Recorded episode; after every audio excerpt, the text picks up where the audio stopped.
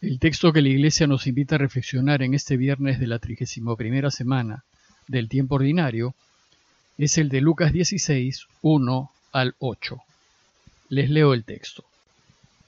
En aquel tiempo dijo Jesús a sus discípulos, Un hombre rico tenía un administrador y le llegó la denuncia de que derrochaba sus bienes. Entonces lo llamó y le dijo, ¿Qué es eso que me cuentan de ti? Entrégame el balance de tu gestión porque quedas despedido. El administrador se puso a echar sus cálculos. ¿Qué voy a hacer ahora que mi amo me quite el empleo? Para acabar, no tengo fuerzas. Mendigar me da vergüenza. Ya sé lo que voy a hacer para que cuando me echen de la administración encuentre quien me reciba en su casa. Y fue llamando a uno a uno a los deudores de su amo y dijo al primero, ¿Cuánto debes a mi amo? Este respondió, cien barriles de aceite. Él le dijo, aquí está tu recibo, aprisa, siéntate y escribe cincuenta. Luego dijo a otro, ¿y tú cuánto debes? Él contestó, cien fanegadas de trigo. Le dijo, aquí está tu recibo, escribe ochenta. Y el amo felicitó al administrador injusto por la astucia con que había procedido. Ciertamente los hijos de este mundo son más astutos con su gente que los hijos de la luz. Luego de las tres parábolas de la misericordia de Lucas, en donde se resalta la enorme alegría que siente Dios cuando uno de nosotros es encontrado y se vuelve hacia Él, ahora Jesús nos presenta una nueva enseñanza. Esta nueva enseñanza trata acerca de la manera como proceden los que son del mundo y en consecuencia acerca de la manera como nosotros, los discípulos de Jesús, debemos proceder. Como vimos ayer, las tres parábolas de la misericordia y del perdón están dirigidas a toda la gente que lo estaba escuchando, pero en especial a los fariseos y maestros de la ley. Esta nueva enseñanza, en cambio, está dirigida a sus discípulos. Y así es como empieza el texto. Dijo Jesús a sus discípulos. Y entonces pasa a contarles una parábola. La parábola dice así. Un hombre rico tenía un administrador y le llegó la denuncia de que derrochaba sus bienes. La situación es la de un administrador que estafaba a su empleador, aunque no dice qué delito estaba cometiendo. Dijimos en una ocasión anterior que la palabra administrar viene del latín administrare, que significa servir, y que ministro significa servidor. El problema es que ese sujeto se estaba sirviendo a sí mismo en perjuicio del dueño. Se trata de una situación, desgraciadamente, común en nuestros días. Y este modo de proceder, el de aprovecharse de los bienes comunes, es más notorio entre quienes trabajan para el Estado, en donde todos nos vemos perjudicados. Sin embargo, no es de extrañar que así suceda en un mundo que se rige por valores como el de ganar, y acumular riquezas por encima de todo y a como lugar. Aquellos que comparten este tipo de valores se pelearán por la presa y no tendrán reparos en utilizar cualquier argucia para ganar. Es posible descubrir una cierta relación entre el hijo menor de la parábola del hijo pródigo, que despilfarra su herencia, y el mal administrador que derrocha los bienes de su patrón. En ambos hay un mal comportamiento. Bueno, pues resulta que este administrador derrochador es denunciado. En esta guerra entre lobos no es de extrañar que alguien que esté perdiendo su tajada denuncie al mal administrador. Lo cierto es que el mal proceder tarde o temprano sale a la luz y siempre se va a conocer. Aquel que está actuando mal debe saber que así será. Entonces, enterado el dueño de que estaba siendo estafado, llamó al mal administrador y le dijo, ¿Qué es eso que me cuentan de ti? Entrégame el balance de tu gestión, porque quedas despedido. El dueño, al saberse engañado, le pide cuentas a su empleado y lo despide. ¿Y qué hace el mal administrador?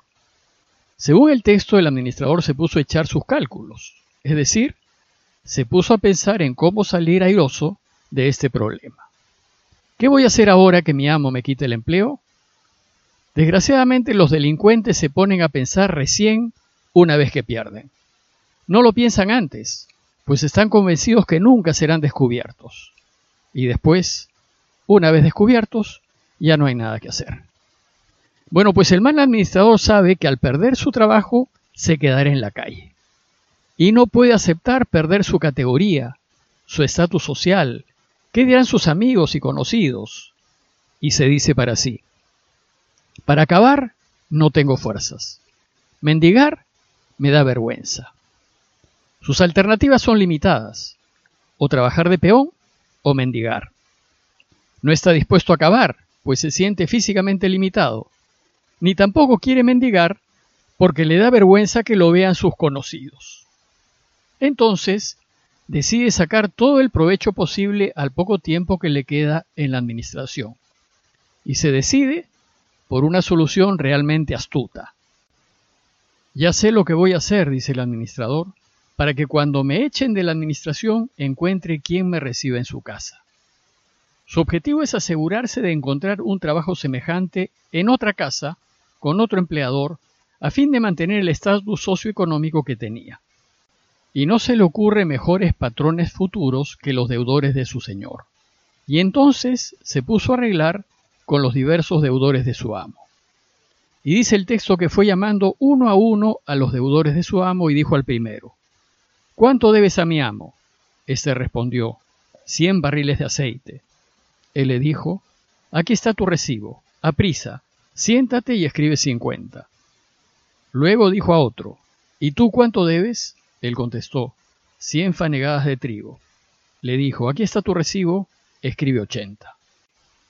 Al común entender de la gente, el mal administrador se aprovecha de los bienes del dueño y asegura su futuro trabajando a costa de engañar, una vez más, a su amo. Pero en realidad no es así. Resulta que en tiempos de Jesús era usual contratar a alguien sin pagarle un sueldo, y para compensar sus servicios, el dueño autorizaba a su empleado a incluir su ganancia o la compensación por sus servicios en las facturas que emitía. La ganancia o sueldo del empleado se realizaba al momento del pago de la factura. Cuando el deudor pagaba, el administrador le devolvía al dueño la parte que le correspondía y se quedaba con la parte que había añadido. De forma que de los 100 barriles de aceite que debía el deudor, el valor de 50 era de propiedad del dueño y los otros 50 eran la ganancia legítima del administrador. Asimismo, de las 100 fanegadas de trigo que le debían al dueño, el valor de 80 era lo que le correspondía al dueño y 20 eran la ganancia del administrador. No hubo pues un delito en lo que hizo el administrador despedido. Lo que sí era cuestionable era esa ganancia extraordinaria, usurera que cobraba. Al reducir la deuda a los deudores y sacrificar su propia ganancia, estos se sentirían comprometidos a corresponderle, a pagarle el favor, ofreciéndole un trabajo. Por eso la conclusión de esta parábola tiene pleno sentido, pues dice Jesús que el amo felicitó al administrador injusto por la astucia con la que había procedido. ¿Y en dónde está la astucia que es felicitada por el dueño? En que el administrador renuncia a su ganancia, que a todas luces parecía exagerada, a fin de comprarse el favor de los deudores de su amo y así poder ser contratado. Por tanto, el mal administrador no siguió estafando a su amo, sino que libremente sacrificó sus ganancias para asegurar su futuro. Y por eso lo alaba el amo. Su despido es por lo que antes había hecho, y no por esta jugada final. La parábola concluye con una afirmación de Jesús que contiene la enseñanza que debemos aprender. Dice el texto, Ciertamente los hijos de este mundo son más astutos con su gente que los hijos de la luz. Jesús aquí alaba el proceder de los que son del mundo, pues son sumamente astutos para los negocios y para obtener beneficios personales.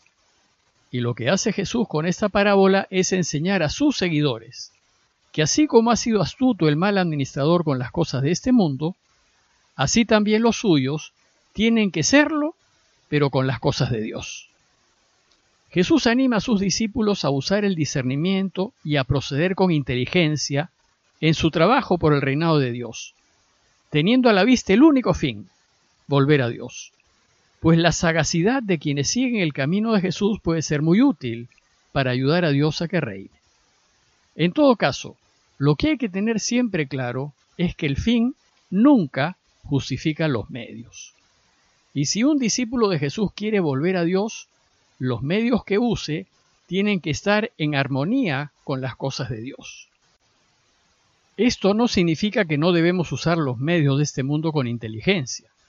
Más bien Jesús nos invita a hacerlo, procurando que efectivamente sirvan para alcanzar el fin. Pidámosle al Señor que nos ilumine para encontrar siempre soluciones inteligentes a las dificultades que se nos presentan, pero soluciones que comulguen siempre con los deseos de Dios. Parroquia de Fátima, Miraflores, Lima.